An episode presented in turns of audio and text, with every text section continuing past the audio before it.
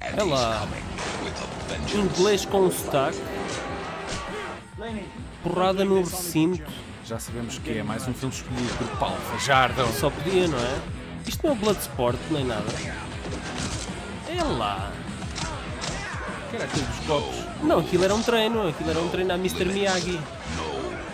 Era enterrar garrafas de cerveja. No Não. script. No script. Eh, No era- sense. Aquilo era enterrar garrafas, garrafas não, latas de cerveja eh, pela terra adentro. Era plantar cerveja, basicamente. Olá, Paula. Olá, Daniel. Estás fino e irto que nem uma barra de ferro. É verdade. Eu e o Sr. Olivier, Olivier Gruner, que é o senhor que se segue e dispensa apresentações, eh, pelo menos no submundo eh, do aluguer de vídeo eh, das prateleiras do fundo dos videoclubes dos anos 90. Apesar dele usar o mesmo sotaque, esteve sempre um passo atrás do Van Damme. Quem gosta de filmes de ação, de artes marciais, explosões, tiros, eh, gajas descascadas, sabem do que é que eu me estou a referir. Fixe. Exatamente. E Ele- porquê é que estamos a falar hoje no Olivia Gruner, não é? Opa, eh, ele já esteve aqui connosco eh, para nos falar do Velocitrap. eh, Velocity Trap. do Velocity...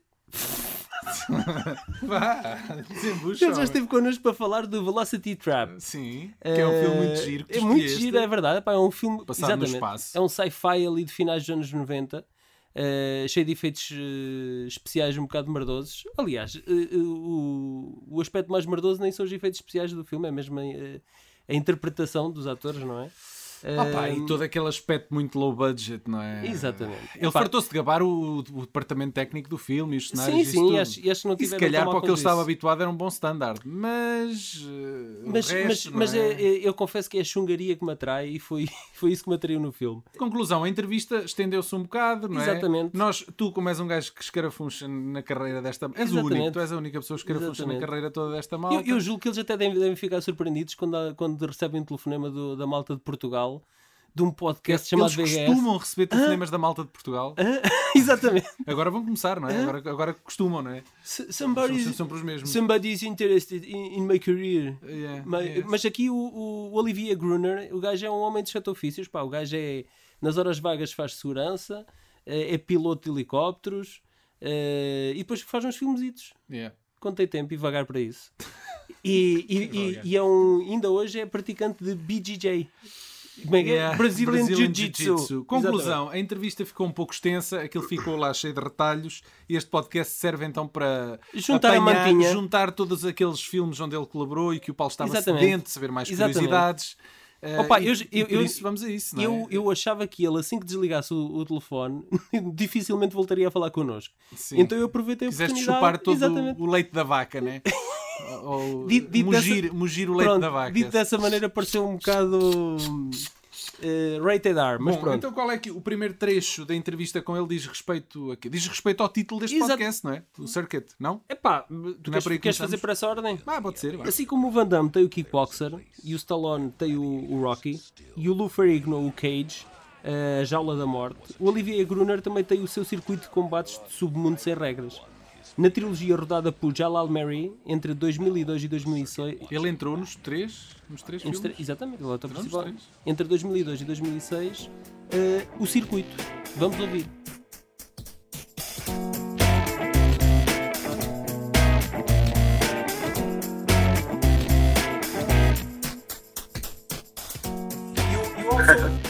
Worked with actor director director Jalal Mary in the circuit one, two, and three, and uh, guaranteed on delivery. Uh, do you have any backstage funny stories on, from these films? Yeah, absolutely. Um, okay, here, here, here's the story. Uh, I was in Toronto. I was doing a TV series for Warner Brothers, right? And Jalal called me and said, "Hey, Olivier, can we get together?" I said, "Sure." And they said, "Well, I want to make another film." You know, and I said, "Do you want to? Uh, why don't we make a movie?" I said, "Well, I can't tell you. The only way I will do a movie is we're going to shoot in LA, and uh, we're going to do uh, underground fighting, martial art film, and uh, and and we're gonna do it, uh, you know, in uh, you know, in I think it was like two months or three months after I finished the TV series. He looked at me. He said, "I'm gonna tell you, Olivier. I'm gonna say no to all those all those answers." I said, "What do you mean?" Well, first of all, we can't shoot in LA. It's too expensive. We got to do it in uh, in Canada. I said, okay. And then It was less expensive. No, no, no. The martial arts is dead. You cannot do martial arts film. And I said, okay. And I said, well, in three months, I'm not going to be ready, right? And then it's so funny. And Jalal just, you know, he was so shocked about, you know, what I was telling him to shoot in LA and stuff. And then uh, at the end, we did it. And I said, you know what? Uh, when we finish the film, I said, I'm glad we did it. And then Jalal, we start to shoot the sequel, right? And you're going to love Yeah. this. And I, we shot the sequel. And then uh, Jalal said, you know, Olivier, the movie's coming out of Blockbuster uh, tomorrow. I said, oh, really? Okay. so the next day, I go to Blockbuster, right? And I'm looking for maybe like two or three tapes, you know, and I can't find it. I swear, I'm looking around and say, damn, I mean, you know, really? It's, So you, so you called Jalal And then- what, what did he say? Uh, so hold on. uh, So I go, I go and ask the teller, and I said, uh, "Excuse me, uh, do you have the circuit?" And he goes like, "Yeah, right there." I said, and I look at him and say, "Where? Right there, right there." And I look at it. We had sixty videotapes and sixty DVDs lined up. We had a full wall, like a, a major release. And I went all over the country to check it out. You know, I went to Salt Lake City. I went all over, and it was a an amazing release. I mean, it was the best release he ever had, ever. Yeah. So that was a very successful film for for for us, for him and me, definitely. Okay. So, You're very proud of it, uh, I guess. Um, yeah, Há uns tempos falamos com, com o padrinho do nosso podcast, o mestre Albert Pion, que nos garantiu diretamente a partir do deserto do Nevada que estava a rodar um mashup entre dois dos seus filmes mais emblemáticos, o Cyborg e o Nemesis, dando assim origem ao título Cyborg Nemesis. O título, aquilo está para lá no IMDB, não é? Perdido, Perdido. exatamente, é verdade. Talvez o nosso amigo Gruner no- nos dê algumas luzes sobre Não, acho, acho, acho que ele também não tem muitas luzes sobre isso. E por essa altura o Pion eh, garantiu-nos que o Gruner regressaria, mas que o Van Damme possivelmente não, não é? Eh, segundo as publicações do realizador no Facebook, eh, o filme está pronto há cerca de um ano, eh, mas ainda não co- encontrou qualquer distribuidora. Estranho é que o Gruner confirma que realmente andou a fazer umas filmagens com o Sr. Pion, mas que nem sabe exatamente para, para o que era, nem se realmente irá aparecer no Cyborg Nemesis. Ora, vamos lá ouvir. Nemesis is one of your most recognizable films. Uh, our first podcast was on Nemesis, and our first interview was with Albert Pyun. Uh, Yep. You, you re- reunited with him in Tales of an Ancient Empire, and more recently in Cyborg Nemesis. How was the, this reu- reunion with, with Mr. Pyun? Um, well, first of all, I think yeah, my first, my one of my best films is is really uh, Nemesis. I mean, that's uh, yeah, I think so. It was extremely successful. I love Nemesis. Uh, the character, everything was perfect. Now with Albert, uh, we decided to do. It, we never really did another film. I mean, uh, we did a couple things, but it was not really a film. It was just you know, I was there maybe shot for maybe an hour or two, and that was it. You know, to do to finish one of his films. But uh, uh, I did only Nemesis with him. That was it, really. Okay. You know. Uh, now I don't know what's going on with Albert. Uh, I know we he contacted me a few times, but then uh, we haven't heard from him since then. So But- but you can- know, maybe he Can you some, uh, confirm? Can you confirm if you are in uh, Cyborg Nemesis?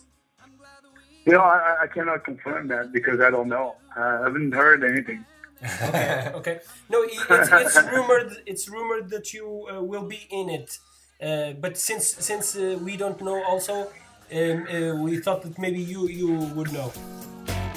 Ali a carreira do, do Olivier eh, deu um salto em meados dos anos 90, quando rodou Savat, eh, que é uma espécie de western sobre o primeiro lutador de kickboxing que usava um estilo de artes marciais muito particular, chamado precisamente Savat. Este filme foi realizado, realizado pelo Isaac Florentino e também foi diretamente para vídeo para, para as prateleiras. Eh, no passado, trouxemos esse grande guilty pleasure do Pedro Cinema Xunga, que é o Xi, a rainha da guerra e do amor. realizado por essa grande lenda do cinema israelita Avi Nesher. Yeah. Estou certo que muita gente alegou este filme nos anos 80 a julgar que se tratava de um filme para adultos, eh, mas claramente ficaram desiludidos, não é? Eh, A Rainha da Guerra e do Amor, não é? Exatamente. Ehm, Induzem mas erro. qual é a ligação entre o Olivier e, e o Xi? É precisamente o realizador. Eh, e juntos fizeram dois filmes que são dois autênticos arraiais de pancada. Eh, o Mercenary, que é uma espécie de Taken de baixo orçamento, diretamente para vídeo, em 96. E no mesmo ano rodam Savage, que é também uma espécie de Taken 2 de baixo orçamento. Ora, vamos lá ouvir. You, you did Mercenary and Savage with director Avi Nesher. Uh, how Yep. do you, uh, what do you remember from these two films? Well, working with a legend like John Ritter, you know, was great. And I, a, the only thing I will say is uh, we had such a great chemistry off the set, you know, Yeah. on set. Uh, but but in the film, they didn't use it. You know, it could have been so funny because the way we were acting with each other uh, off the And, set. he, you know, he was a comedian. but we didn't use it. He was a comedi- comedian. To, He was a comedian, yeah. Yeah, he- And they use him, they use him more as a serious person. okay. And I don't think it worked very well. I think uh, it would have been funnier if if, if you let John be John. Yeah. You know? But uh, but then again, let's go back to uh, the question is Okay. uh, uh, working working on those both films. When you work with Eddie Nasher, it's like going to war. You know, it's. Uh, I mean, we, we shoot constantly, and actually, sometimes I'm not kidding. One day we did 24 hours, a shoot of 24 hours. Well, he, So, he's, for, he's, one of the- Israeli, so he is is uh, very hardcore. I, I, I imagine. Yeah, very, very hardcore. So we never stopped. Like I had always a PA with me. Even if I go to the bathroom, you got somebody right there. Say, Olivier, we gotta go on a set. I said, dude, come on, give me two minutes. No, we gotta go. It's ready. It's, it's really tough. So I gotta be in extremely good shape when I shoot with Eddie Nasher. Yeah, I imagine. Um dia, Olivia Gruner decidiu realizar. Ac- Acordou bem disposto. É, e pensou assim: eu, eu, eu não sou só músculo, Epá, eu, também sei, eu exatamente, também eu- sei realizar um filme. Eu também tenho, é. tenho aqui intenções pá, eh, artísticas, pá, Mas o, coisas. o primeiro filme dele tenho foi. que expressar. O primeiro filme dele foi uma co-realização? ou foi ou não foi? Ele diz isso. Foi. É, foi para aprender o métier. Bem, assim como outros grandes da pancadaria de série B, como o Dolph Lundgren e o Marco da Cascos, Gruner eh, decidiu tentar a sua sorte atrás das câmaras. Mas a sorte não lhe tem batido à porta. Eh, mas eh, o, o melhor é que ele próprio eh, assume e que ainda tem muito para aprender. Then, then you, you took, took the next step and you co-directed and co-wrote and acted on One Night in 2010. How was the experience Yeah. of being behind the camera? Well, do you want the truth?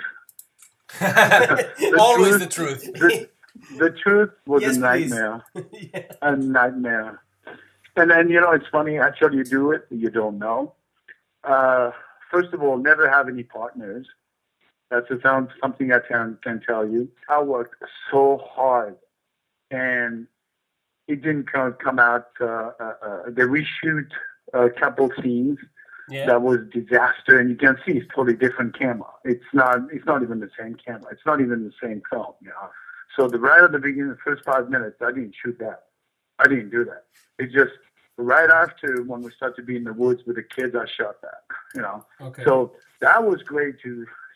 But but having partners was a nightmare. but but so the- that's not a film I, I'm I'm I'm very proud. I'm proud of of uh, you know some of the scenes we did, yeah. but it was a tougher thing. Okay. Yeah, but, it was but, really but you, hard. You, re- you repeated the, the experience on Re-Generator uh, in the same year and Sector 4. Sector Four was. Uh, um, then again, when you produce, when you direct, when you act in it, it's it's a lot of work, and especially with the money we spent, it's kind of a very very hard to to finish a film like that. It's a big challenge. Uh, I, I I finished it. We uh, um, uh, we got some good action scenes. You know, we got uh, uh, some great scenes with the different actors. You know, but it, it's really hard. It's really tough to do it. mentally and physically it's very hard because uh, I'm carrying like three hats. You know, it's already hard to be a producer. It's really hard to do a director. It's hard to be an actor. So the three together combined, it, Yeah. it's, it's a lot of work. It's very tough. So Victor Four done great. Uh, Lionsgate picked it up. So Eric Roberts was fantastic. He's always great anyway, and he was great to work with. Uh, a lot of people, you know, I heard rumors, you know, working with him, but you know, actually that's my second film with him. Marco da Cascos anda um pouco esquecido e decidiu também tomar as rédeas da sua própria carreira e passar a realizar os seus próprios filmes, tal como, como o Olivier anda a tentar fazer. Eh, lá pela sua terra natal, no Havaí, que é também a terra natal do nosso querido padrinho Albert Pium, o Marco da Cascos está a tentar fazer uma espécie de Expendables low budget, reunindo a malta que deu algumas cartas no mundo da série B nos anos 80 e 90, como o Kerry Hiroyuki Tagawa, o Dark Angel Matthias Hughes, o Don da Dragon Wilson e a Cynthia Rothrock, e entre eles o nosso caro Olivier Gruner, que nos fala dessa grande experiência. Olivier, you are, you are now in your middle 50s uh, and you don't Uh-huh. show signs of slowing down. Uh, only this year you are releasing three films and preparing two more. Uh, Showdown, Showdown in Manila is one of your next films, uh, where uh, where you start along with Cynthia Rothrock and Matthias Hues. What can you Yep. tell us about uh, the story of this film? Uh, well, actually, we shot it already. Okay. I mean, uh, uh, we already did it. Uh, so, uh, yeah, it was, great. it was great. You know, it's funny because uh, the martial arts, some of the martial art guys, you know, they're not used to hold a gun. Yeah. You know, like like I do, like you know, military experience and in training, because I do executive protection also as well Okay. in real life. You know, for for but for the high guys, you know, the it's the real stuff. It's Oh yeah, you you work you work as thing. as um, uh, bodyguard. bodyguard. Yeah, I didn't Yeah, know they call executive, ex, yeah, executive protection. So Okay. we work with the some of the Secret Service. You know, uh, it, it's it's it's high end stuff. So we train, you know, a lot with guns and uh, and uh, I can't t- I can't say too much about it, but it's uh, uh, so I do that. You know, it depends. You know, like one day I want to fly helicopters. I say I'm going to get a job flying helicopters for a year. But sometimes I can do films. You know, because I I schedule it, and I'm going to open my gym also. That's what I'm going to do. When will you team up with Van Damme? You are you have both very similar fights fighting style, uh, and and uh, I th- I think it would be great to see you both guys on on screen. You know, I, I wouldn't mind doing it. I think it's more coming from him. Uh, obviously, you know, And uh, have you ever been approached uh, to be on uh, Stallone's uh, Expendable sequel? Yeah, yeah. Actually, we were supposed we had the name uh, wrote down for the number four. Or number Uh, four? Yeah. And uh, yeah, but I don't know. I don't think they're gonna do it. We are not sure. These are, are all our questions. Uh, it was great Okay. talking to you. It was great to knowing some uh, things that you do besides movies. Uh, I didn't know that about you. Uh, I must confess that uh, you you have two two films uh, that I enjoy very much uh, from your early days. Um, that, that are uh, two guilty pleasures of mine. They are Automatic and Savage. Uh, I watch them at least once a year. um, and I am a big fan of you in, here in Portugal. I Uh, want to do. I want to say one more thing. I have a son also, so every time uh, I try to do a film, you know, I put him in. He's really good, very talented. what, My what- son is 11 your- years old. And What's his, his name? is Nash Gruner. He's a very funny kid. Okay. He has a very Yeah. good name to be on the on the cover, movie cover. Yeah. Nash Gruner. Yeah, It's it's a great he name. he will be. He's a funny kid. Uh, he's a kid. Okay. We, we expect Uh, him to young. start, to start alongside with you. You you have to teach him uh, all the tricks, uh, all the martial arts uh, tricks. Yes, I do. of course he did. Okay. Okay. He, Olivier. he beats me up every day, so Okay. I got a lot of bruises from On, him. on the PlayStation, on the PlayStation, right? Exa- yeah, you're right. Well, don't tell. Talk to me about PlayStation. I'm tired of it. Okay, Olivier. oh, you're funny. Very, very fun Thank you so with much, you. guys. Thank you very much for your availability, uh, and we hope to see you on screen very soon. Okay? Thank you. Thank you, guys. Thank you very much. Bye-bye. Anytime. Bye. Bye. Espero que tenham usufruído e aprendido muito com o mestre Olivier Gruner. Uh, espero Olha, que eu aprendi bastante. tenham sentido a tentação de visi- revisitar estes filmes chunga de porradão dos anos 90, essencialmente, não é? Eu volta e meia faço. Mas isso já nós sabemos, não é? Isso já nós sabemos. Quanto a nós, resta-nos lembrar que temos um e-mail para onde podem enviar as vossas dúvidas, sugestões, nudes e caralhadas, se vos apetecer. Chama-se vhs.podcast.gmail.com Mandem-nos cassetes VHS de- dos anos 80 e anos 90 se Paulo, tiverem. o, Paulo, falou- o Paulo falou por cima de mim, eu vou dizer vhspodcast.gmail.com Ah, exatamente. Estamos no iTunes, estamos, Estamos no. Facebook, estamos por aí. Obrigado e até à próxima, amiguinhos. Até uma próxima.